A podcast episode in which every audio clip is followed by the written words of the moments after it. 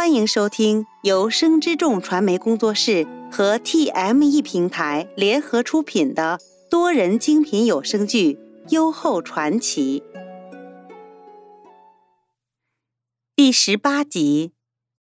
待一切事宜行妥，已是物证之时。殿外寒风凛凛，一场大雪即将来临。还丹拖着牡丹纹手炉呈给贵嫔夫人李氏，却不料李氏一把将他打翻，嘶吼道：“陛下为何如此这样对我？为何？”还丹急忙用茶水浇灭倒地的炭火，跪在李氏身旁：“夫人，您纵使有气，打怒骂怒皆可，这大冷的天儿。”切莫凉着自己。李氏抓起鸡案上的茶碗，又丢了出去。六年来，吾对陛下可恭可顺，对妃嫔情理兼道，吾盼啊等啊，以为陛下会将吾敬位昭仪，不曾想，吾在陛下心中，竟不及。一个出宫多年的舅父，言语间泪水已夺眶而出。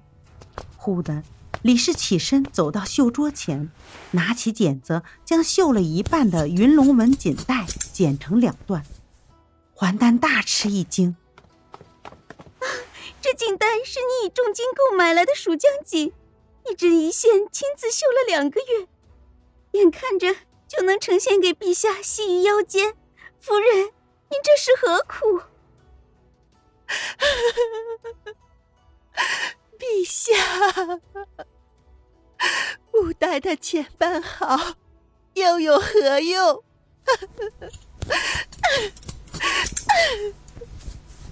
边哭边狠劲儿用剪子将丝线剪去。还丹自幼伴李氏长大，对他心性了解十分。李氏向来沉稳持重，喜怒并不形于色。今日见他这般模样，也不敢再劝。一盏茶功夫，李氏才断断续续止住哭声，起身走到镜前，对还丹道：“以梅花入水，吾要沐浴安寝。”还丹应着，正欲离去，李氏又道：“让侍婢们明晨采撷一篮梅花，送去陛下寝宫，给左昭仪。”还丹心内觉奇，却不敢多问，连连应声，退了出去。寒风夹杂着鹅毛般的雪花。宫舍之上披上了银装。皇帝寝宫内，袁弘半歪于席榻之上，静静听林和抚琴。江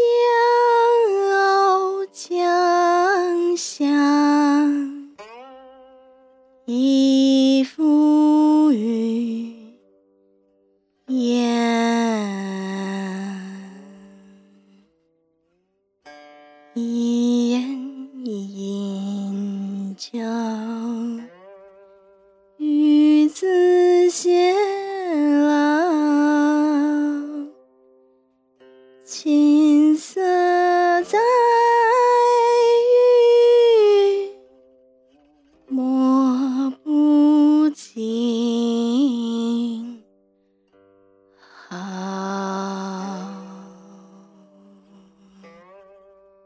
曲终之时。林和缓步走到袁弘身边，他也直起身，伸手相迎。三宝端了一壶温酒入内。陛下，太医令嘱咐奴，您白日里饮了屠苏酒，夜里若再饮，只能将酒温了才可。袁弘颔首，示意三宝将酒放在鸡案上。你去将宫图取来，让昭仪择一心仪宫室。三宝正欲离去，却听林和开了口：“大监留步，妾敢问大监，这宫室居所可有何讲究？三宝向帝妃二人行了礼，方答道：“回昭仪，后宫之中，除了皇后，其他各宫皆由一夫人、二嫔相处而居。李贵嫔与小正嫔及卢嫔居于一宫。”罗夫人与大崔嫔及王嫔居于一宫，袁夫人与赵嫔及大正嫔居于一宫，其各宫皆由二嫔与三世父同居。林和轻轻点了点头，心内似在思量。袁弘递了一杯酒给他，柔声道：“天寒，饮杯温酒。”等林和接过酒杯，袁弘又转头对三宝道：“昭仪喜静，勿需安置他人在昭仪房中。”三宝还未应下，林和便开了口：“妾感念陛下体恤之情，妾初入后宫，多个姊妹陪伴，亦是件好事。前几日，妾于园中偶遇二皇子。”长得机灵可爱，甚是讨喜。若是陛下应允，妾愿与他母子一宫而居。袁弘呷了口酒，颔首道：“子克生母高嫔，虽生于高句丽，却自幼习汉家文化，亦是一个知书达理、心性善良之人。他若与你居一宫，倒是可靠。只是……”如今高嫔有孕在身，膝下还有子克、子怀和婴儿，小儿嬉闹，朕恐他们扰了你的清静。妾自小身边只有吉祥陪伴，只觉孤独。若得高嫔母子相伴，自是欢喜。袁弘见他主意已定，便问三宝道。现下高嫔母子居于何处？又与何人同住？三宝心内一怔，回道：“陛下，高嫔居于以德院中，只其母子独居在那里。”嗯。袁弘略略皱眉道：“那是什么地方？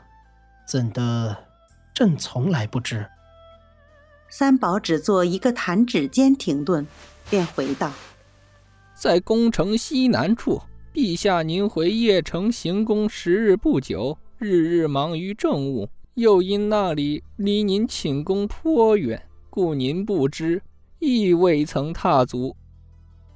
袁弘若有所思道：“朕着实是忽略了他们母子。和，你重新挑选一处宽敞的宫室，这样，即便他们母子略吵。”亦不至于令你受扰。陛下对妾讲过，和宫众人皆只暂居邺城，等到谷雨，便要迁居洛阳宫。既如此，妾就搬去以德院，又何必再令高嫔母子麻烦？袁弘虽心有不舍，却又为林和善解人意所感动，便开口对三宝道。昭仪下月十五行册封礼后，便要搬去以德院。此间，你令殿中监着人修缮装饰一番。林和本想劝阻，却又不愿服了皇帝的心意，思忖着日后私下里再行交代三宝，便只微笑不语。待三宝退去，帝妃二人又以施行令。饮温酒，道情话，一夜欢愉。本集播讲完毕，喜欢的话请记得订阅，分享越多更新越多哦。